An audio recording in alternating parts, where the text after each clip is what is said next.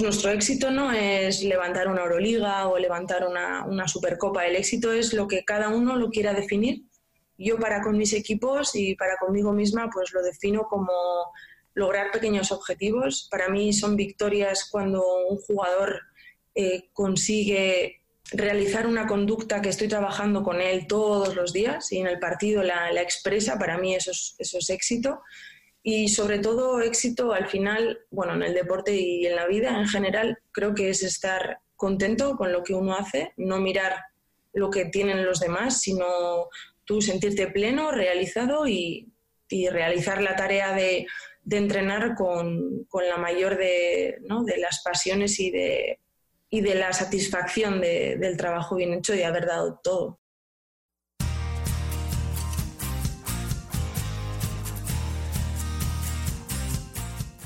Bienvenido al podcast de Basketball Insights, un programa en el que nos adentraremos en los entresijos del baloncesto y descubriremos los trucos, técnicas y estrategias que los entrenadores de éxito siguen para hacer crecer a sus jugadores y equipos y obtener mejores resultados para que así tú puedas mejorar el rendimiento de los tuyos, sin olvidarnos de sus historias y de las de cualquiera que ayude a hacer más grande el mundo de la canasta cada día, con Millán Cámara y J. Cuspinera.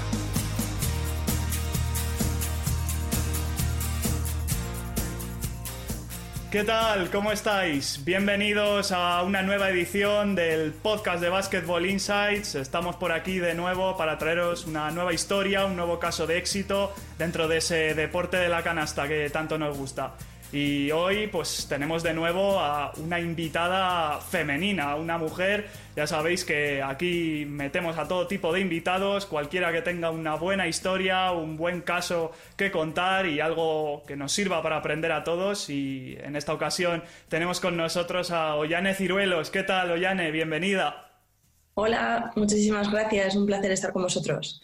Y antes de empezar, bueno, os vamos a os vamos a aprovechar este espacio para contar un poco las bondades del programa que utilizamos para grabar. Eh, estos últimos tres programas no sabéis la odisea que hemos tenido con los invitados para conseguir tenerles aquí con nosotros. Y Oyani no ha sido una excepción, ¿verdad? Nos ha costado un poquito. Está claro, siglo XXI. Estos son los pequeños inconvenientes. sí, sí, desde luego que sí. Pero lo hemos solventado y ya la tenemos aquí con, con vosotros. Y nada, eh, antes de nada, lo primero que quería preguntarte o lo primero que quería que nos contases es un poco que te definas, ¿no? Eh, ¿Quién es Ollane Ciruelos dentro del baloncesto, dentro de la vida? Em, bueno, la verdad es que dentro de la vida y dentro del baloncesto podrían ir bastante unidos, ¿no? Porque como nos pasa a muchísimos apasionados de la canasta, eh, somos entrenadores pues 24 horas al día, ¿no? Y nos cuesta, o bueno, al final eh, la vida es un reflejo de lo que somos en la pista y viceversa, ¿no? Entonces, bueno, pues soy una apasionada del deporte en general, del baloncesto en particular, eh, tocada por Cupido desde bien pequeñita y nada, eh, muchísima pasión por lo que es la, enseñanza, la educación, la transmisión de valores y bueno, y por el juego de la canasta. Sí, de hecho te iniciaste en el baloncesto como jugadora y imagino que en esa etapa aprenderías un montón de cosas. Cuéntanos un poco cómo, cómo te desenvolviste o qué cosas te han servido después de esa etapa en las canchas.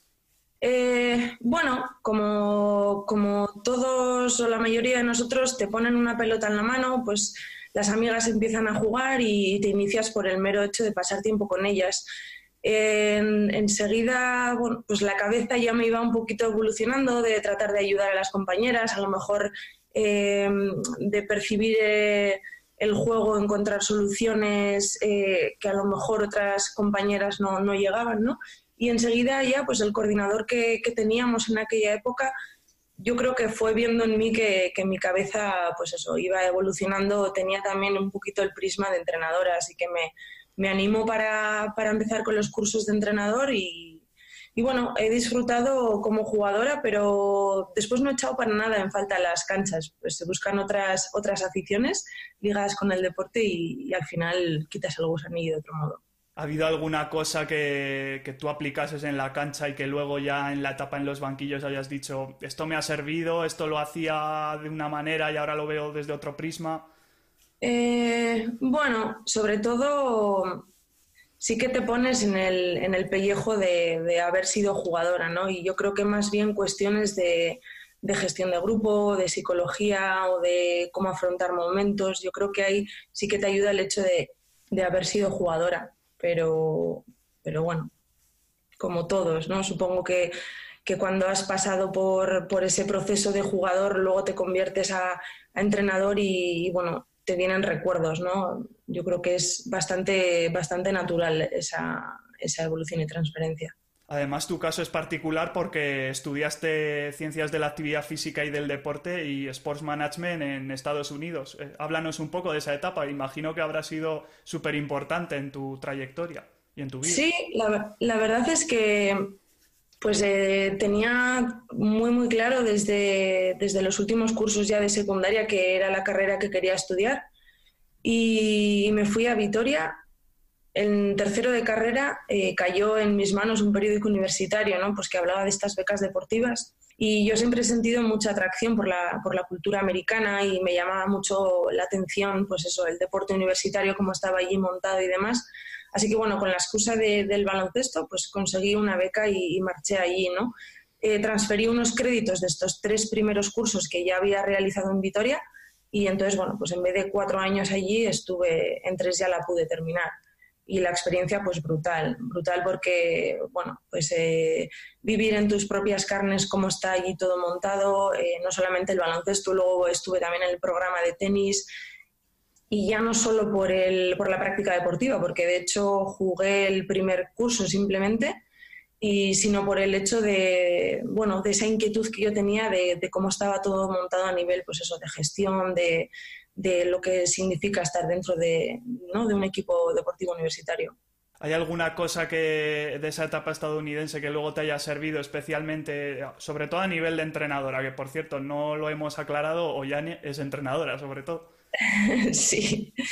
Eh, bueno, pues la verdad es que la verdad es que no. La verdad es que eh, ya te digo que utilicé el baloncesto como una excusa o como un, puente para marchar allí. Luego ya eh, todo lo demás giraba en torno a esa experiencia vital, ¿no? Más que, más que deportiva. No veía los, los partidos de baloncesto del equipo masculino y femenino, pero como una aficionada más y, es por eso que quizá me ha quedado, una vez que ha acabado la etapa y ya me gradué, vuelvo aquí y siempre estaba un poco por, eh, mirando al otro lado del charco, ¿no? Por el rabillo del ojo ahí, como, bueno, con esas ganas de, de, haber tenido la experiencia en banquillos, ¿no? Haber estado un poquito ahí a pie de pista. Eso, bueno, me queda ahí en uno de estos tantos sueños que, que a veces pasan por mi cabeza pero no, no puedo transferir nada porque lo que te digo, al final ya se convirtió en, bueno, en la experiencia de cursar allí unos estudios y de, por supuesto, volver con un inglés bajo del brazo. Un sueño ese de poder experimentar en los banquillos que luego has tenido además de sobra aquí en España, eh, tanto en formación como en Liga Femenina 2, eh, selección autonómica, selección nacional, Les Plata. Eh, háblanos un poco de cómo trabajas. Bueno, pues trabajo como muchos de nosotros, pues metiendo muchas horas, eh, viendo en YouTube clinics, viendo partidos, pues haciendo lecturas. La verdad es que tengo una mente muy inquieta, ¿no? Y, todo lo que, lo que cae en mis manos, que sea de baloncesto, o trastear o buscar en Google, pues siempre es una, es una excusa, ¿no? Para, bueno, para coger un papel y un boli e ir apuntando cositas que, te resultan interesantes. Y con respecto a lo que comentas, ¿no? Pues de haber estado en diferentes ligas, bueno, fruto de la casualidad muchas veces y, fruto de, bueno, pues de tocar alguna puerta y de que te, de que te tiendan la mano y digan, venga, pues, pues nos, nos vienes genial, le echas una mano y, y a la vez que, que, tú aprendes, bueno, pues al principio sí que estás de aprendiz total, ¿no? Y, y casi solamente observas y bueno, pues a medida que vas eh, echando experiencias a la mochila, pues también tienes un poquito más de voz, ¿no? A medida que no solamente en el baloncesto, sino, sino pues en, la vida tengo un recuerdo buenísimo de mi año de, ayudante en Liga Femenina 2, que de hecho eran mis prácticas del curso entrenador superior, y recuerdo que, que en los viajes nos pegábamos horas y horas hablando ya no solo de baloncesto, ¿no? de cuestiones de, bueno, desde filosofía, historia, pintura, escultura, y era súper enriquecedor porque al final creo que, que la cabeza de un entrenador de baloncesto tiene que tener muchísimas más cosas que no solamente baloncesto. Sí, de hecho, por ejemplo, eh, nuestro J. Cuspinera es, es, un buen ejemplo en ese sentido. Y hablabas también de, filosofía, ¿no? Que aparecía en esos viajes en tu etapa en Liga Femenina 2. ¿Cuál dirías que es la tuya a nivel de baloncesto? Pues la mía está llena de, de romanticismo, como, como, en la propia vida. Eh, es una filosofía de, de disfrute, de, trabajo al límite, de exigencia máxima de, superación y de mejora y de, bueno, y de excelencia, ¿no? Me acuerdo que, que cuando estaba de ayudante en Sornocha, ¿no? Y, bueno, en aquellas dos temporadas coincidió que Sito Alonso era el entrenador del Blue Basket, nosotros éramos el equipo vinculado y bueno, se portaron genial con nosotros porque pues nos dejaban ahí acudir al día a día, ¿no? De los entrenos del Blue Basket y siempre se me quedaba grabado que Sito eh, decía, pues cuando igual mandaba a repetir una, ejecución ¿no? de una tarea y decía, no, es que no lo quiero ver, es que tiene que estar perfecto. Y es verdad que al final también dentro de mi filosofía, aunque por supuesto que tienes que ser flexible, ¿no? Creo que al final, jolín, si, si buscas la perfección te vuelves loco porque, porque no existe. Pero sí que es verdad que, intentar ese detalle, ¿no? O lograr lo más próximo al máximo de las capacidades de cada uno. Hablabas de Sito Alonso, con el que coincidiste en esa época en el Zornoza. Eh, él es uno de tus referentes y si no lo es, eh, ¿quiénes son? Cuéntanos un poco. Sí, pues a mí Sito la verdad es que me gusta mucho. Eh, en general me fijo en, los entrenadores que, proyectan una imagen de, mucho autocontrol, de emociones. Me gustan eh, los entrenadores que son pausados a la hora de comunicar, que, bueno, que logran llevar bien el grupo por supuesto, si hablamos de, entrenadores que están en la CB, se presupone que baloncesto saben un rato, pero me quedo con Sito Alonso porque además también le he visto, le he visto trabajar de cerca y bueno, me identifico con, con, su, con ser minucioso en el trabajo, ser riguroso, con la exigencia que pide, pero porque él es el primero que se exige. Eh, me, me, chifló J en el 2010, que fue cuando coincidí con él, en, bueno, era uno de los profesores del curso entrenador superior, eh, me gusta mucho también Pedro Martínez. Este perfil de entrenador Joan Plaza también, que me leí la novela, lo que te digo, ¿no? Son entrenadores de baloncesto que, que mm, aparte de la dirección de partido, me fijo y, me gustaría pues lograr esa pausa, ¿no? De, no perder los nervios o...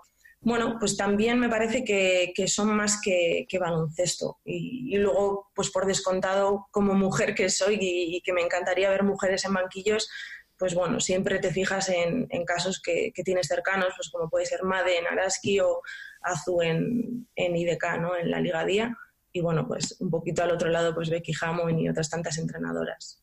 En este tipo de entrenadores de los que hablabas, a veces la manera más fácil que tiene el, que no está tan, tan cerca, ¿no? Como vosotros los entrenadores del día a día, quizá los aficionados, eh, cuando les vemos en los tiempos muertos es cuando más nos llama la atención, ¿no? Eh, tú, por ejemplo, eh, ¿cuál es tu actitud? ¿Cómo, ¿Cómo eres en los tiempos muertos? Que es una cosa que siempre muy llamativa, ¿no? Sí, pues supongo que también em, ahora mis circunstancias, claro, son, yo llevo un equipo junior masculino y estoy con el, con el senior, el segundo equipo de, de Básquet Navarra. Eh, bueno, el objetivo de, los dos equipos realmente es formar a los jugadores, ¿no? Entonces, eh, los tiempos muertos, bueno, trato de ser concisa, concreta, de ir al grano y sobre todo donde yo más hablo es entre semana.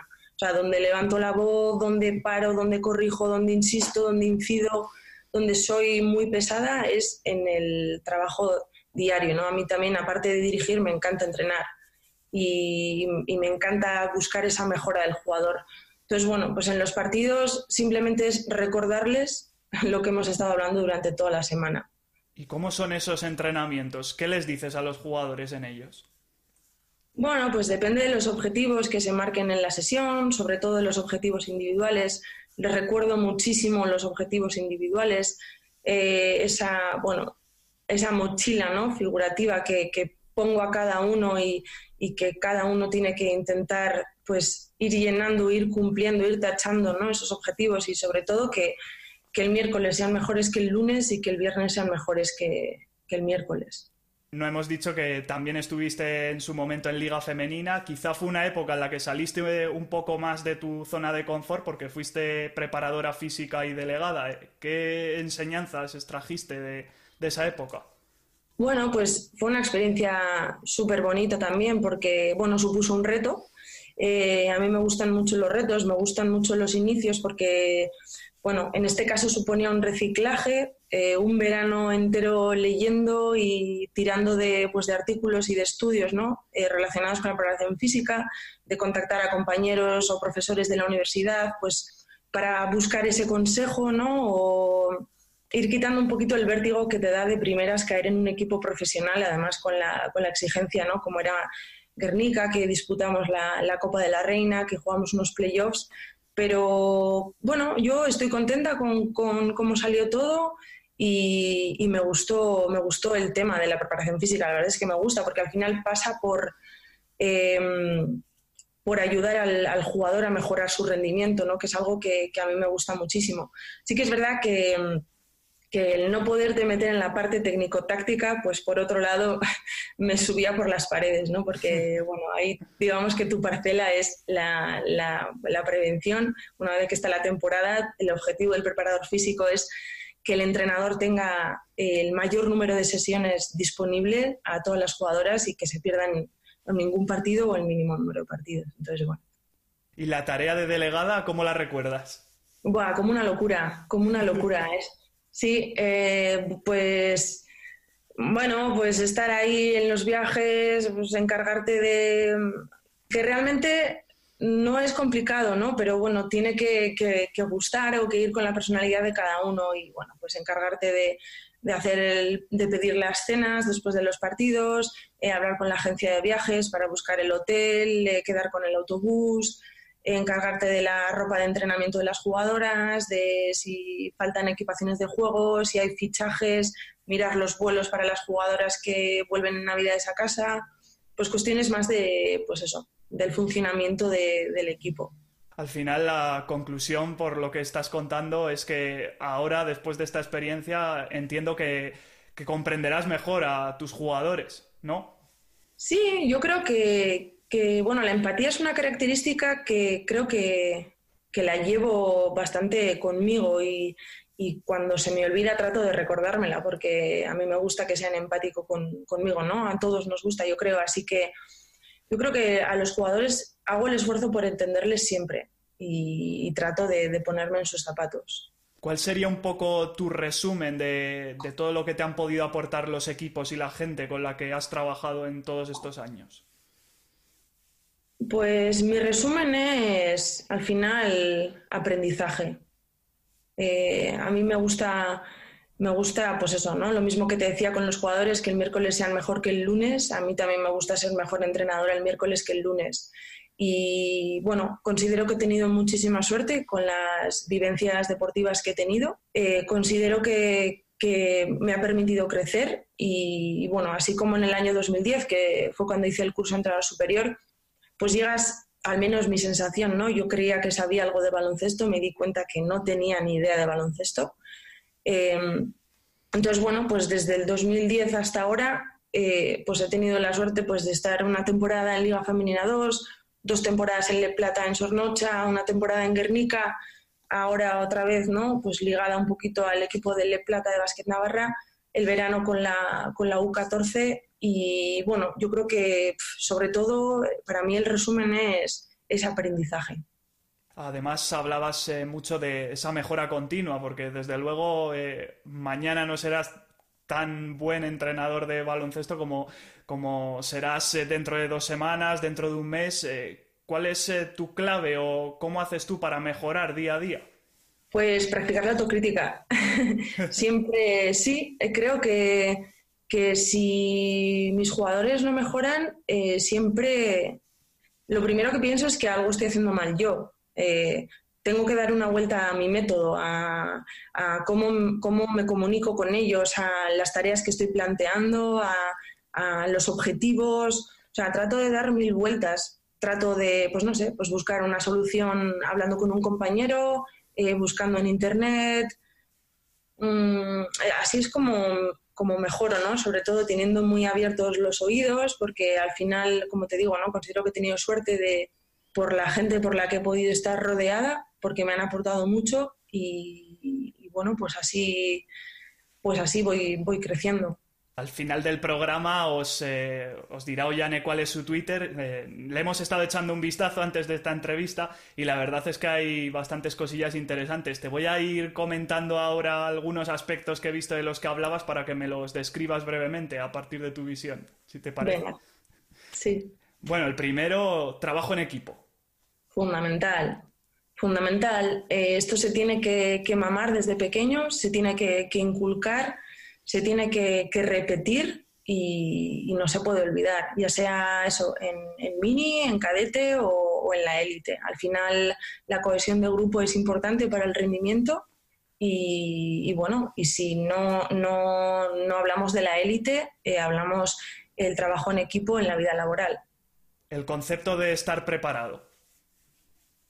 Pues estar preparado eh, me parece que, pues lo mismo, ¿no? Es otro concepto clave porque hay muchas veces que, el jugador desconecta, sea en partido porque estás frío en el banquillo, porque no llega tu oportunidad, o sea entrenando porque, bueno, pues eh, desconectas mentalmente, ¿no? A mí una de las, bueno, de los factores que más, sobre los que más incido es el factor cognitivo. Quiero que mentalmente eh, estén siempre preparados. Y si no están siempre preparados, que estén el mayor número de acciones consecutivas posibles. Eso al final creo que el baloncesto es lo que te exige, enlazar acciones. El tema de los aciertos, al que tanta importancia igual excesiva eh, se le da en el deporte ¿no? y también en el baloncesto. Me refería a, no al acierto ¿no? de, del meter o no meter o de que llegue un pase o no, sino a pues eso, a la pelea constante, a la lucha, al trabajo y, que cada uno tiene una forma de, ganar. Lo que te digo, no el resultado final no es lo que marca la victoria o la derrota, sino el, por ejemplo, conseguir un pequeño objetivo que tienes marcado con un jugador. También es interesante lo que comentabas de, de, los días, ¿no? Hay días en los que te sale todo, otros en los que quizá no se ven las cosas igual. Sí, sí, y eso hay que, hay que convivir con ello, porque esto es el deporte. Eh, hay días que lo das todo, que, el plan de partido sale, que el esfuerzo es terrible, que consigues mover la pelota de tal forma que tiras solo y no entra la pelota. Entonces, estos días hay que, hay que convivir con ellos y no hay que tirar la toalla. Y hablando de referentes, que bueno, no, no es de baloncesto, pero ni siquiera es entrenador, para mí un gran ejemplo y un referente es siempre Rafa Nadal. Y es un claro ejemplo de, estos días, ¿no? Él puede ganar o puede perder, pero siempre va a darlo todo. Y, hay días que, la bola pega en la línea y es buena y hay días que la bola se queda un centímetro de la línea. Entonces con el tiro y el aro pues es un poco lo mismo. Está bien que hayas eh, sacado el tema de Nadal porque ahora quería que nos comentases tu visión de la actitud. Sí, pues, pues muy ligado con el trabajo en equipo, muy ligado con, las desconexiones mentales, muy ligado con, estar preparado. Al final, la actitud eh, es, la base de, un poder rendir adecuadamente. ¿Y la confianza? Pues la confianza es lo mismo. Es que además estás tocando el aspecto psicológico que, que es uno de los temas que también me gusta mucho y sobre los que yo siempre trato de, tocar la fibra sensible del jugador, ¿no? Por esa línea más, eh, pues apoyarte en la fuerza mental como, bueno, pues como si fuera una rama muy, muy fuerte, ¿no? La que si te agarras, bueno, pues tienes opciones a partir de ahí de, de ir construyendo tu baloncesto y de ir construyendo tu mejora. Fundamental el respeto también. Pues sí, el respeto, ya te digo que que lo mío con, el baloncesto y la enseñanza es muy vocacional y entonces el respeto eh, es algo que para con los compañeros, eh, en la relación entrenador-jugador, jugador-entrenador y por supuesto con, los árbitros o, público. Yo soy muy, como te he dicho, ¿no? de, fijarme en entrenadores que, que este autocontrol de emociones eh, lo llevan a la perfección. Entonces, claro que una vez se te puede ir la cabeza, eh, puedes perder los papeles, pero como norma general, el respeto y el, ah, guardar unas formas. Y aunque no he visto nada por ahí, quería preguntarte también eh, sobre tu visión del éxito.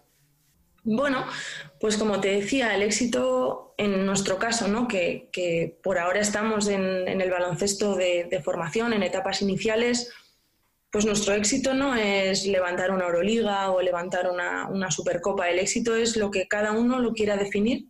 Yo para con mis equipos y para conmigo misma, pues lo defino como lograr pequeños objetivos. Para mí son victorias cuando un jugador eh, consigue realizar una conducta que estoy trabajando con él todos los días y en el partido la, expresa, para mí eso es, eso es éxito. Y sobre todo éxito al final, bueno, en el deporte y en la vida en general, creo que es estar contento con lo que uno hace, no mirar lo que tienen los demás, sino tú sentirte pleno, realizado y, realizar la tarea de, entrenar con, la mayor de, de las pasiones y de, y de la satisfacción del trabajo bien hecho y haber dado todo. Pues fijarnos un poco otra vez en los jugadores, eh, ¿qué dirías que te aportan?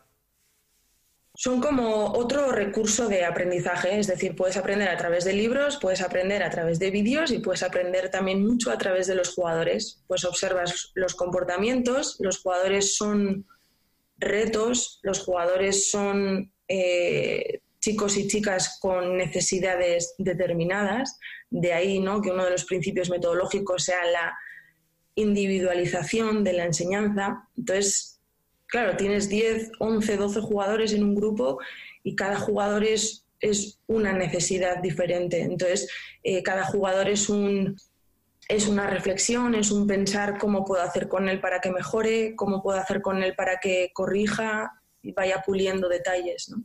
en relación con los jugadores, eh, llega el momento de introducir a nuestro querido J. Cuspinera en el programa. Ya sabéis que en, estos, en estas últimas ediciones ya está apareciendo por aquí, dejando siempre una pregunta para nuestro invitado y vamos a, a ver Hola Ollane, sé que además de entrenadora eres también profesora. Eh, la pregunta es la siguiente, ¿qué has aplicado de lo que has aprendido en el baloncesto en el aula y viceversa? ¿Qué es lo que has aprendido en el aula que estás aplicando en el baloncesto?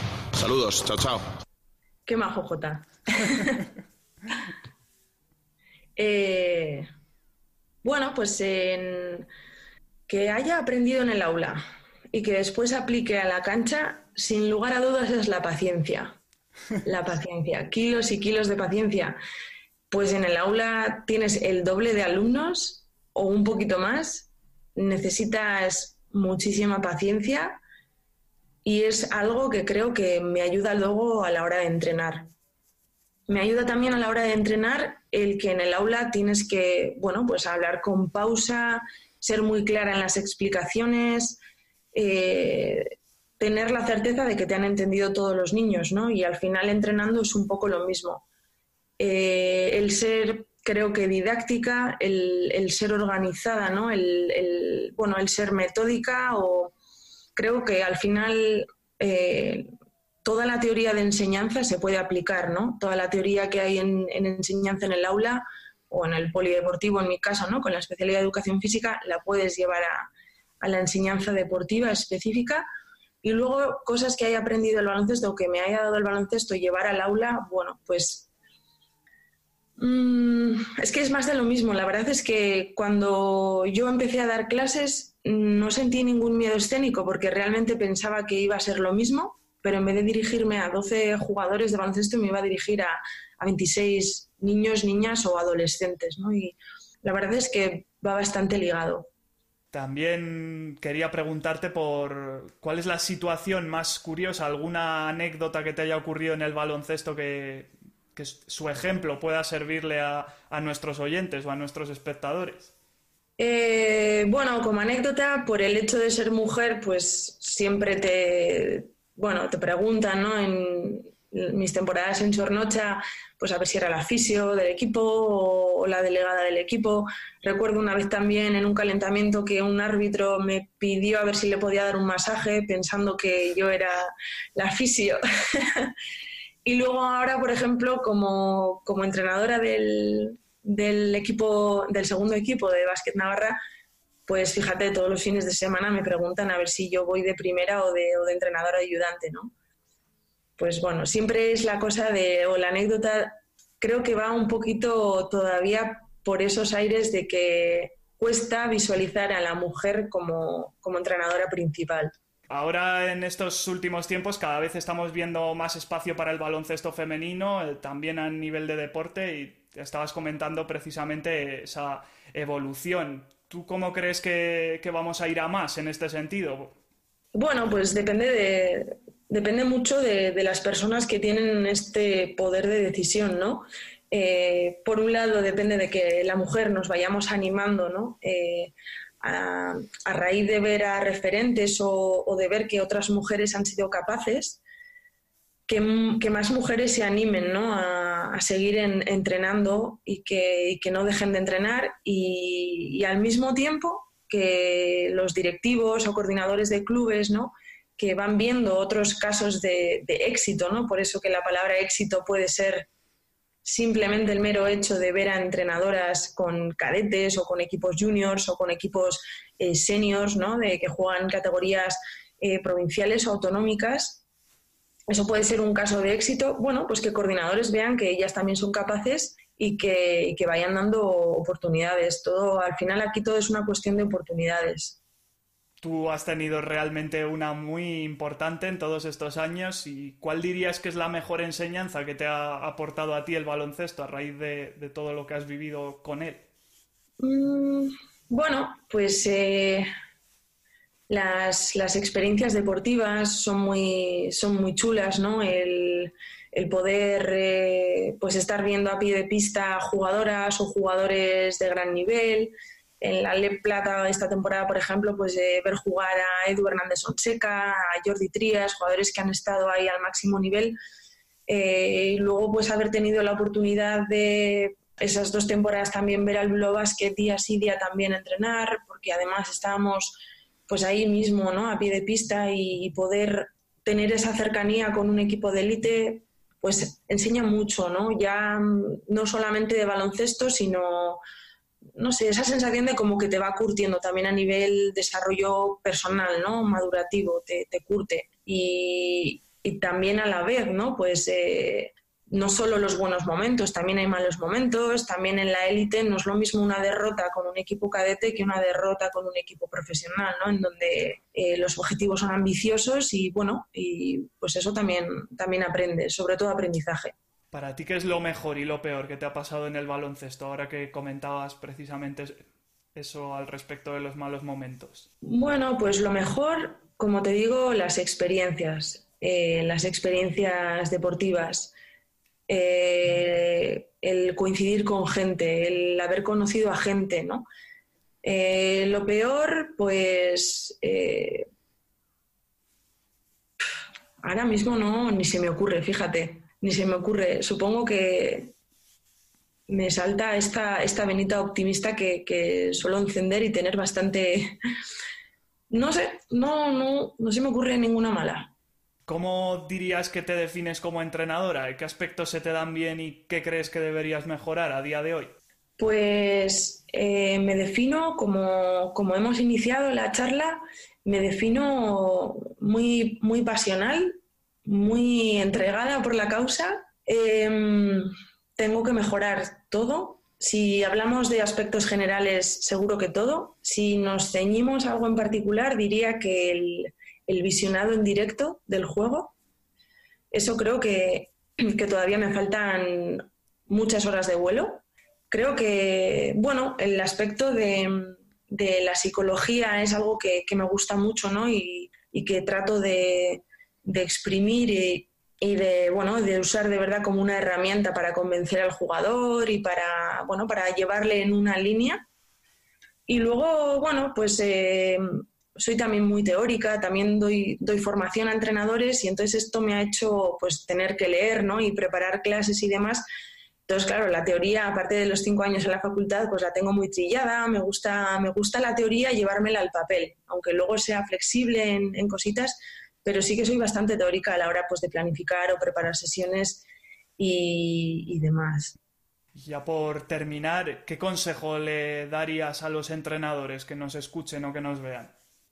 Pues el mismo consejo que se suele dar de jugador a jugador. Les diría que, disfruten, que se enganchen, que si están con niños que, que tengan como un objetivo primordial el, ¿no? el inculcar esa, esos hábitos de vida saludable, ese gusto por el baloncesto, porque a lo mejor no, no, sacamos grandes jugadores, pero igual salen grandes entrenadores, grandes árbitros, grandes delegados de equipo, lo que sea.